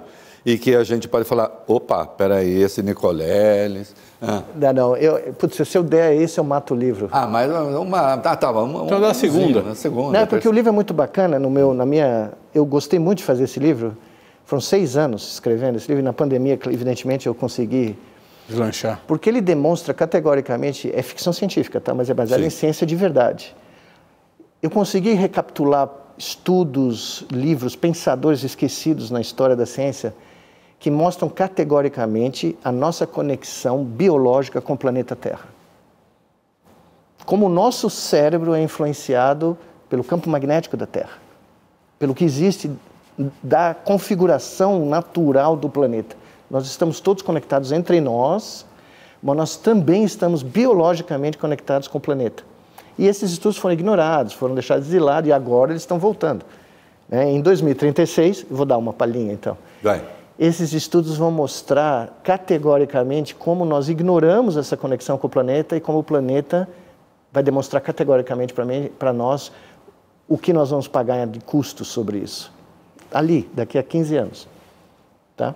O senhor fala, por exemplo, desequilíbrio climático? Não, é muito, é muito mais do que o, o que a gente fala de aquecimento global. São conexões muito mais básicas da nossa biologia com o planeta. Como que a nossa biologia, para chegar onde chegou? O nosso cérebro. Como o desenvolvimento do nosso cérebro está intimamente é, ligado ao que aconteceu com o planeta Terra nos últimos milhões de anos. Eita, agora fiquei curioso demais. É, mas aí isso, isso me leva a uma outra pergunta. O cérebro, o cérebro humano, Sim. é a nossa, a, o nosso instrumento mais precioso, físico mais precioso, né? Mas ao mesmo tempo é um, talvez seja um limitador para as nossas consciências. Sim, claro. Porque nós só conseguimos fazer aquilo que o cérebro, esse corpo, esse avatar, nos permite fazer. Tendo estudado o cérebro. Até a aurora, né? Que quando a aurora apareceu, ela cruzou o limite okay, físico. Ok. Mas a, a, isso. Mas o que, a pergunta que ele faz é a seguinte: quer dizer, estudando o cérebro como o senhor estudou. Sim. Pergunta simples. Pois não. Já vem. Nós somos consciências eternas ou nós estamos a, adstritos à finitude do nosso corpo? Para isso, você vai ter que ler o livro de ficção científica. Esse ou é seja, a gente é capaz de viver para sempre ou nós, nós vamos morrer com o nosso corpo? Bom, eh, que nós vamos morrer é, é tão, é, é, tão certo quanto o Palmeiras é o maior clube do o corpo vai morrer. do futebol brasileiro. O, cor, o, o corpo, o corpo definitivamente. Sem dúvida alguma. Sim, mas aquilo que anima o corpo. É, o cérebro também vai decompor. O cérebro vai decompor, que é um instrumento perceptível que faz com que a nossa alma seja percebida. Exato. Mas a nossa alma consegue a alma, transcender a, a, a, a morte não, do cérebro? A, alma não joga no meu time. No meu, no meu time a alma está no banco. Mas não se esqueçam que o cérebro produz um campo eletromagnético. Uhum. Sabe qual a magnitude do campo eletromagnético do cérebro humano? Hum. Um picotesla. Sabe o que isso quer dizer? Não. É exatamente o valor do campo magnético do Sol no limite do sistema solar. Se você estiver em Plutão, sentado no polo norte de Plutão, pegar um magnetômetro e medir o campo, o que o vento solar está te trazendo lá do Sol, bilhões de quilômetros, é um picotesla. É exatamente o motor eletromagnético do cérebro humano. Por isso que a gente não tem telepatia, porque é tão pequenininho o campo magnético, né, tão minúsculo que ele não consegue radiar de uma cabeça para outra. Você precisa pôr um chip aqui, magnificar. Eu fiz isso com dois ratinhos. Eu transmiti o cérebro de um ratinho para o outro ratinho e vice-versa. Coisas simples, coisas super tranquilas e os ratinhos se comunicaram através do que eu chamei de uma interface cérebro-cérebro. Né?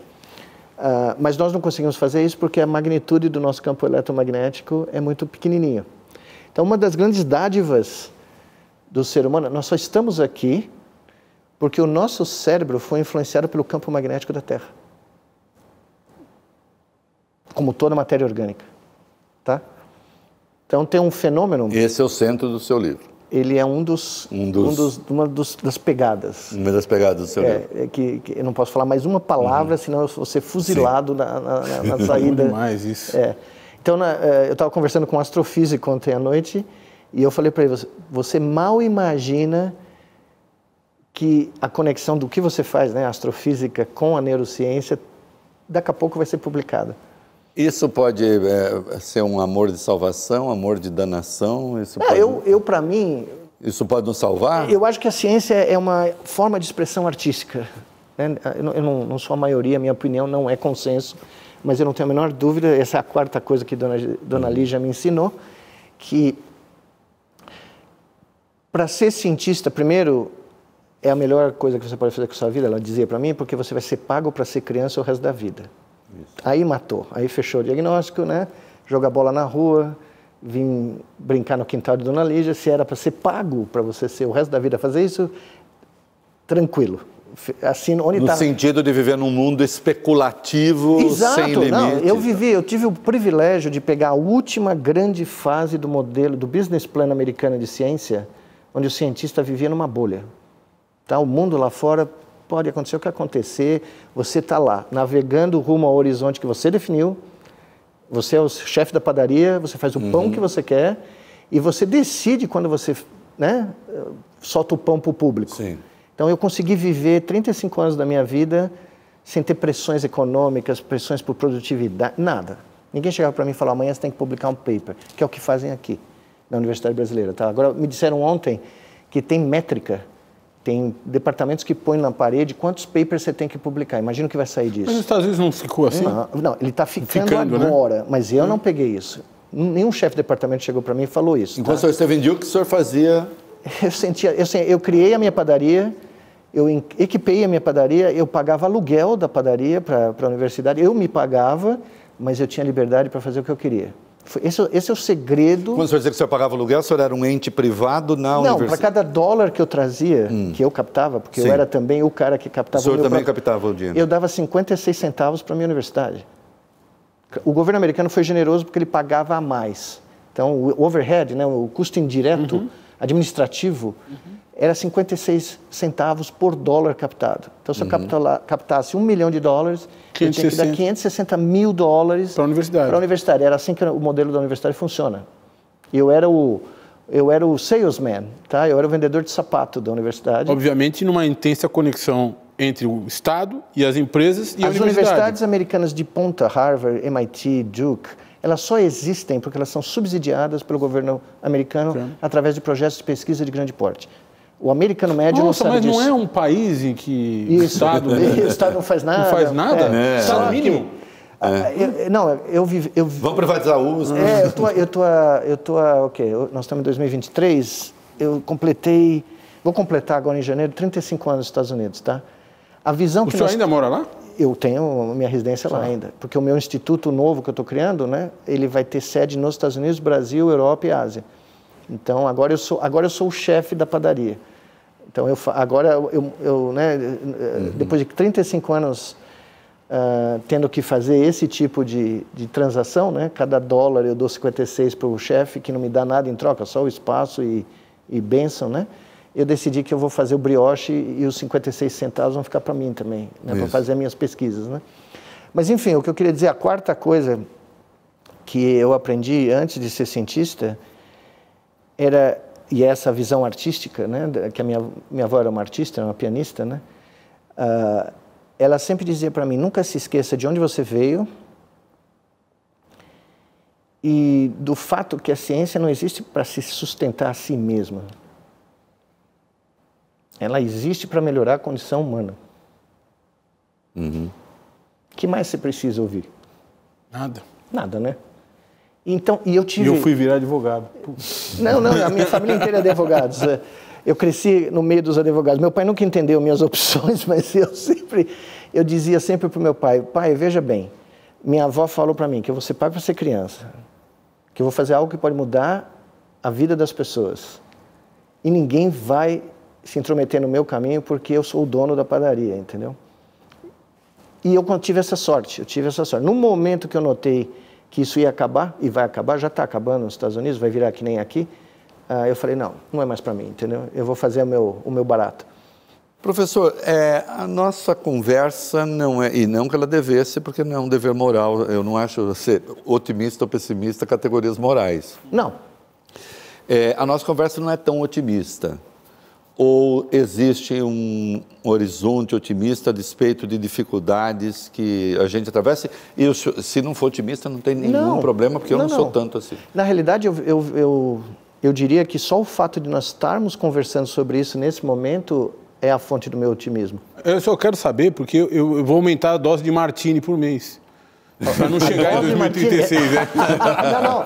Não, não. Chega em 2036. Não eu não, eu não, não, mas eu bebo. Não, não, não, não se preocupe. Pode tomar o seu Martini, não, não tem problema nenhum. É. Não, mas eu, eu, eu acho que, como cientista, né? O otimismo não vem do hype, não vem do marketing. O otimismo vem do realismo. Hum. Eu, eu nunca deixei de acreditar na condição humana, porque senão eu desistia de ser cientista. Para que catso eu vou ficar perdendo meu tempo né, para tentar fazer algo, para melhorar algo que não existe mais? Tem um limite para dar morro em ponto de faca, apesar que fazer ciência no Brasil é a, a descrição mais precisa de dar morro em ponto de faca do que eu já encontrei na minha vida. Né? Eu, quando eu fui fazer o, o Instituto no Rio Grande do Norte, como voluntário, nunca recebi um tostão, é um dos maiores projetos de infraestrutura científica, porque a ciência como agente de transformação social, é o nosso lema, né? Eu recebi ameaça de morte. Eu nunca entendi a lógica deste barato, entendeu? Porque eu fui para o Rio Grande do Norte, não foi para ser político, para ganhar dinheiro, para fazer nada, eu fui por uma visão filosófica de que você tinha que provar que o talento humano, científico, artístico existe em qualquer canto do Brasil, que você pode despencar em qualquer vizinhança de qualquer cidade brasileira e você vai ter crianças com capacidade de Santos se transformar. Dumont, eu sempre falo isso, os Santos Dumont estão lá, falta aeroporto, entendeu? Falta para o aeroporto para o cara decolar. E eu vi isso, por 10 anos nós tivemos um programa educacional científico no turno oposto da escola pública para 11 mil crianças, 1.500 nos últimos dois anos por ano, e essas crianças da periferia da cidade natal, em Macaíba, que eu, depois um dia nós podemos conversar o que é Macaíba, uh, era Macaíba, né? agora não.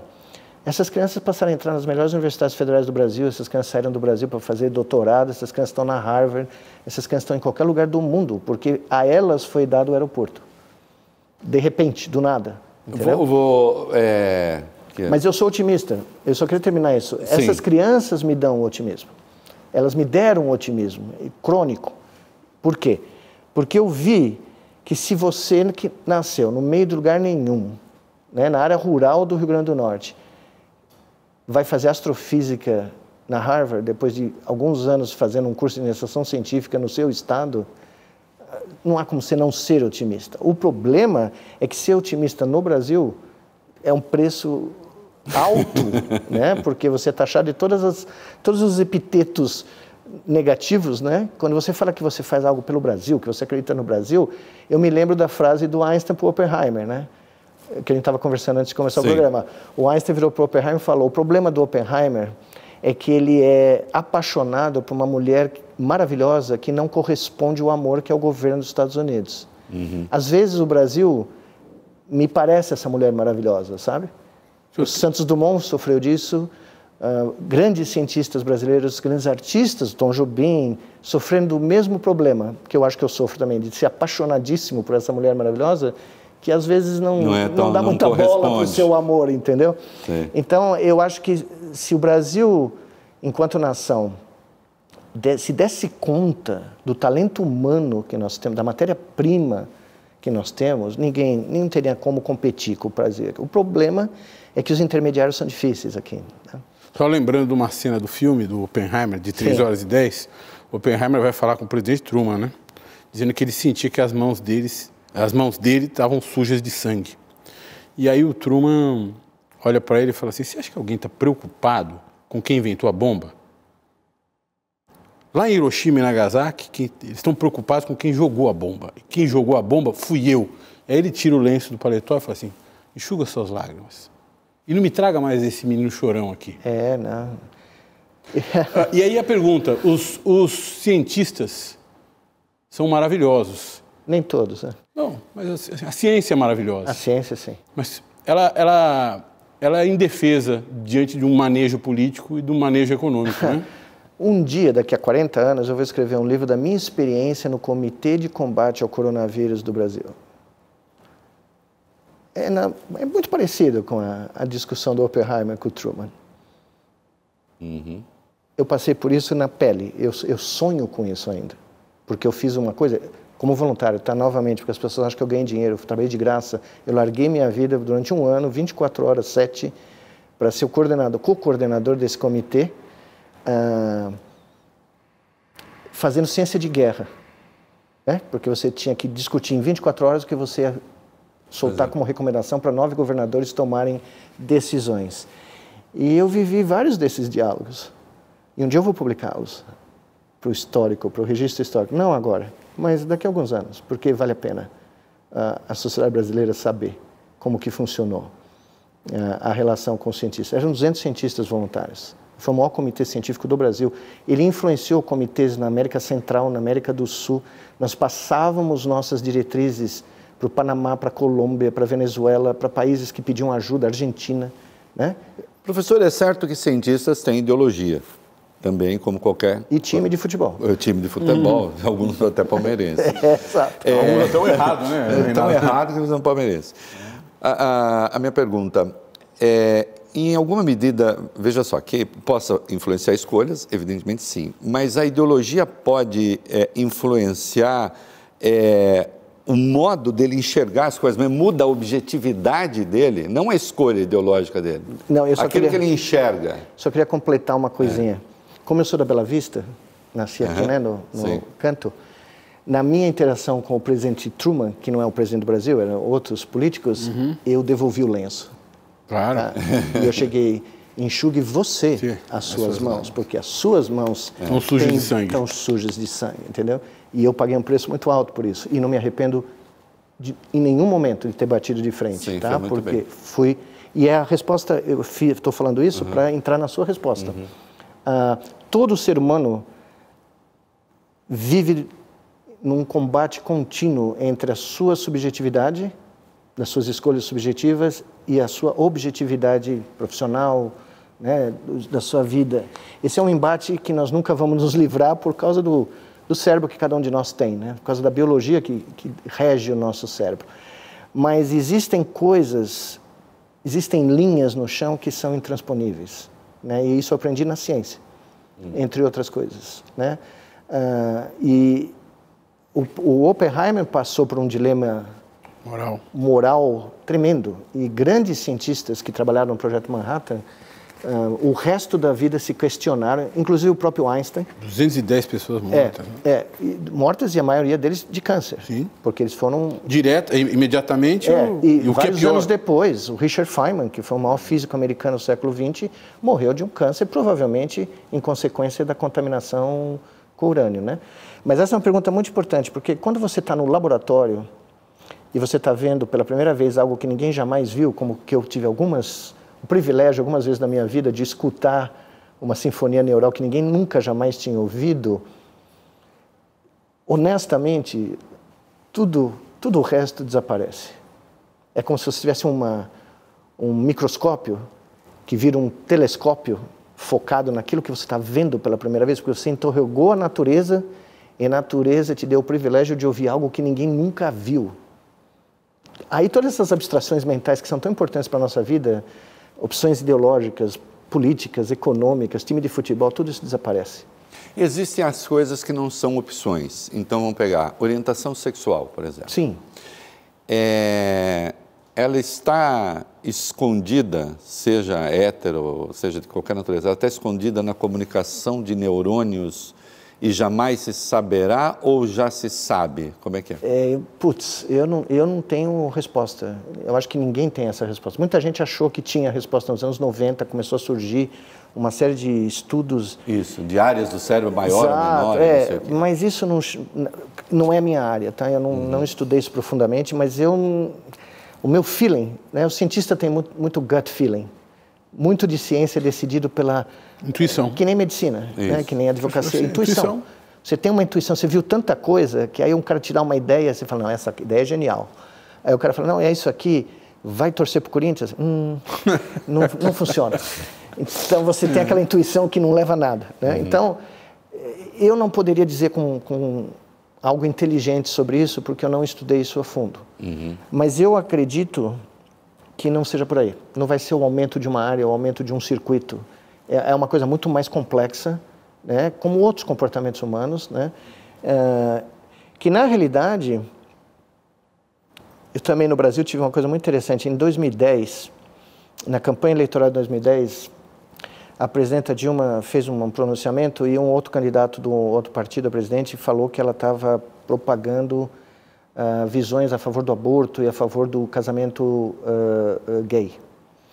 E eu tinha um amigo, tinha uma amiga, muito amiga minha, jornalista, que me pediu para escrever um artigo, e eu escrevi um artigo para o site dele, o Viu Mundo, onde eu defendia o direito de qualquer amor ser expresso, independente de qualquer preconceito, qualquer ditame, né? Se você uhum. tem duas pessoas que se amam, quem sou eu? Aliás, essa é uma outra grande e quem pergunta. Quem é o né? sistema né, público estatal? Por que nos importa tanto a é, orientação é, porque nós ficamos tão abalados, né? Que do, né?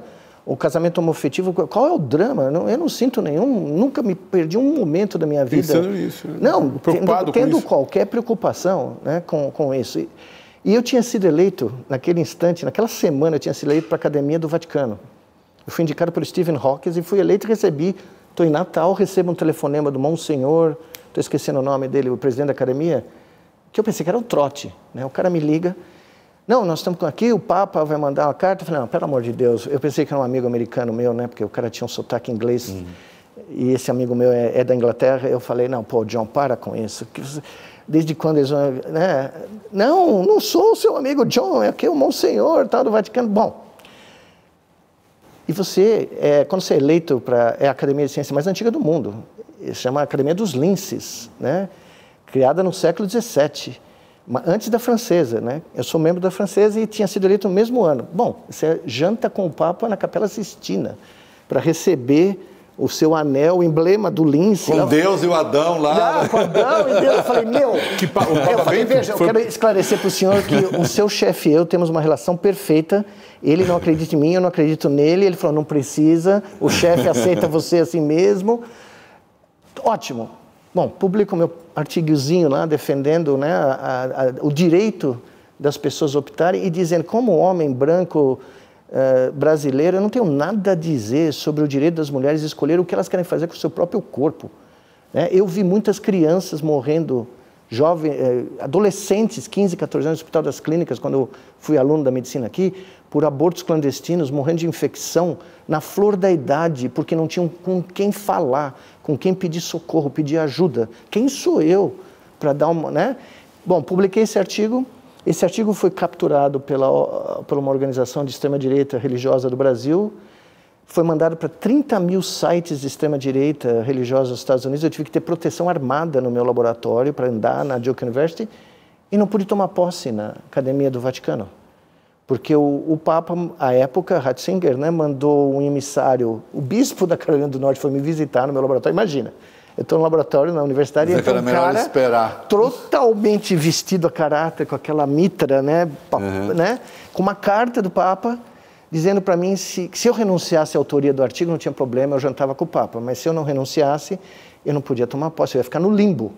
Eu falei, o limbo é um lugar legal, eu tenho boas referências do limbo, porque o artigo é meu, Fui eu que escrevi, você pode esquecer. Uhum. Eu sou torcedor do Palmeiras, da Bela Vista, eu sou o espírito porco manifesto em, em carne e osso. Sim. Eu não renuncio ao que eu escrevi. O né? cérebro de um radical religioso, de um extremista religioso, é, é, não sei se já foi feito, mas assim, vamos lá.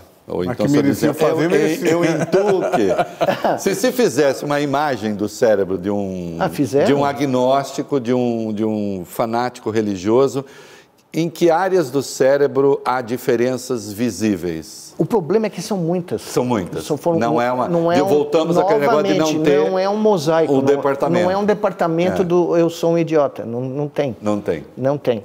O que se encontrou foram ativações, padrões de ativação. Veja, é uma abstração, certo? Isso, sim, sim. É uma abstração que domina a sua vida. Sim. Como outras, não é a única, tá? E existem áreas do cérebro que a gente sabe que estão envolvidas na geração de abstrações mentais como essa. E o que eles viram foi uma ativação excessiva de várias, vários desses circuitos. Mas eles não conseguiram dizer, olha, eu vou cravar que esse, esse cidadão vai ser isso ou aquilo, entendeu? Isso me seja uma pergunta, talvez possa, a gente isso possa depois terminar. Para concluir, vamos é, essa diversidade cerebral, sim, né, ela é, é boa, não é? Claro, toda a diversidade é, é, Ou seja, é bem-vinda. Ter idiotas, ou seja, tem, ter, ter gente. Poderiam ter menos. Né? É. ter, ter, gente idiota que, que é idiota por conta da sua conformação cerebral? É, Claro, sem dúvida. É bom ou ruim? Ou no futuro não. Depende. A ciência será capaz de diminuir a quantidade de idiotas? Olha, se a ciência fizer isso. Idiota que o Valfredo está falando, porque pode ter gente isso. enroscando, não é idiota clínico no não, sentido não é, não, da. Não, não, não, não, é que o professor fez menção. Ideológico. É, pessoa fez é. pessoas. Não, veja, nós tivemos essa semana nos Estados Unidos, não vocês viram, um hearing do Congresso, uma CPI, vai, uhum. sobre a possibilidade do governo americano estar escondendo dados Isso. de extraterrestres. Isso. Eu não sei se vocês assistiram cinco minutos. Eu, eu assisti um uns 10 minutos. Eu não assisti, eu vi. Olha, eu moro nesse país há 35 anos, tá? Eu já vi de tudo lá. Eu já vi o George Bush Jr., já vi o Trump, eu sobrevivi a coisa. Eu já dei uma palestra junto com o Bill Clinton. No bastidor do, do, do teatro, eu ia entrar na palestra, o Bill Clinton contando piada é, piadas não muito é. católicas, quando me anunciaram para entrar, ele falou: Você é cientista? Eu falei: Sou. Meu Deus, me perdoe. eu entrei para dar minha palestra depois de ficar ouvindo um monte Aí de... ele falou: Não, sou palmeirense, é, sem problema. Não tem problema. Mas enfim. Esse, essa CPI dos extraterrestres Terrestres. bateu qualquer recorde. De loucura. Porque o pior não foi o depoimento do cristão, da, né? foram as perguntas. Sim. Que os caras liam não sei se vocês repararam. Sim, sim, Os sim. caras não conseguiam decorar as perguntas. Elas eram tão fora de propósito. Você está falando de representantes na Câmara dos Deputados do, sim, né, sim, dos Estados Unidos da América. E eu não conseguia. Aí eu liguei para minha secretária, é, lá nos Estados Unidos, e perguntei, Susan, você assistiu? Ele falou, assisti. Ela, ela falou para mim, posso perguntar uma coisa? Eu falei, claro. Como que a gente consegue cidadania no Brasil? Porque eu estou pronta para sair daqui, né? Porque não, não dá para acreditar. Não dá para acreditar. Galvani parou o país. Parou o país. E se você olhar no Twitter, não sei se vocês repararam, começou a surgir perfil de todas as galáxias do mundo dizendo, Sim. olha, estou chegando, sou eu, fui eu que falei fui com o cara, é, fui eu que... Te... Na sua opinião, estamos cá dentro de nós e pronto na Terra ou de algum modo o senhor acha que okay. há alguma forma de inteligência? Ah, eu não tenho dúvida nenhuma. Eles não chegaram aqui. E vai ser difícil pelas distâncias, pela... Você tem certeza que não tem... Não, Lá na área 54 não, eu não, não tem nenhum ET. área 54... Sim. Veja... Eu já passei de carro na frente. Não, eu já fui lá. Senhor não acredita que tem um monte de cadáver de ET escondido não, ali, não, mas... Eu, não, não entrei, não, é. entrei, não, eu já passei também, mas, não, veja, eu fui em lugares muito... Uh, classified. classified do governo americano para dar palestras. Eu tenho histórias que um dia que se eu puder contar serão sensacionais. Eu dando uma, só uma coisa que eu preciso contar porque a é. pessoa vai rir. Eu dando uma palestra sobre interface air-máquina numa agência do governo americano. Depois de mim, vem um, um coronel do, do, exército americano para falar de um plano estratégico de defesa. Isso foi na época da, das Torres Gêmeas, estava aquela paranoia Sim. total. E eu ia falar depois do cara, de novo, eu ia dar o finalizar a minha apresentação, né? E o cara chega assim e fala: Não, eu vou mostrar para vocês nossos planos novos de inteligência. Era uma reunião classificada, você tinha que ter né, todo. E o cara fala: Não, deixa eu mostrar para vocês, por exemplo, como nós invadiríamos, invadiríamos grandes cidades do mundo com novas técnicas do, da, das Forças Armadas. Uh, por exemplo, a cidade de São Paulo. Eu sentado e o meu, o John Chape, meu ex-orientador, uhum. pelo amor de Deus, não abra a boca. Uhum. O cara vai lá mostrando: ah, nós vamos invadir aqui, nós vamos pegar essa ponte aqui, pá, pá, pá, pá. Eu ouvindo aquilo, né? Eu era o cara que ia fechar é. o Congresso. Eu chego lá e falo, bom, eu ia falar sobre a minha pesquisa, mas como o coronel acabou de mostrar um plano para invadir a minha cidade natal, o, o, a plateia inteira ficou em silêncio, né?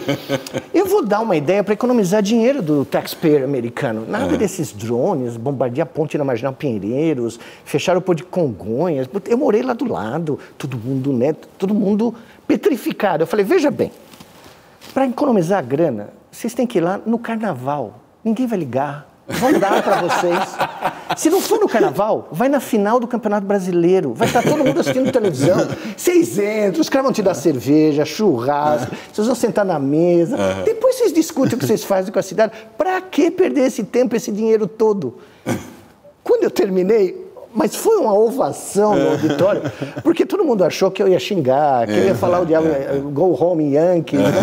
Falei, não, moçada, vocês estão perdendo uma grana planejando tudo isso. Não é assim que a gente não funciona é assim lá. Que a gente funciona lá, né? Aí quando eu estou saindo do auditório, o coronel vem do meu lado, você destruiu todos os meus planos.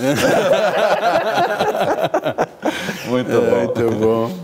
Estamos terminando, terminando. Queria lhe passar uma a palavra para o senhor encerrar. Poderemos ficar horas, horas a fio aqui, uma Desculpa, conversa. Demais muito aí. legal. É, agradecendo já e o senhor encerra para nós. Não, muito obrigado, é um prazer enorme. Desculpe cruzar demais. o tempo aí demais. Não, não cruzou em nada, foi maravilhoso. E, mas foi um enorme prazer e muito obrigado Bacana. pelo convite. E faremos outros. A gente termina aqui dando as mãos, os é um, três. Um aperto obrigado, triplo. Professor. Obrigado, professor. Gostou? Dá like aí, se inscreva no canal, pra gente é importante. Como eu brinco sempre, se você fizer isso é bom pro canal, mas a gente continua de qualquer e, maneira. E nós vamos ter é uma bom, satisfação é é, é. hedônica. Hedônica. obrigado, professor.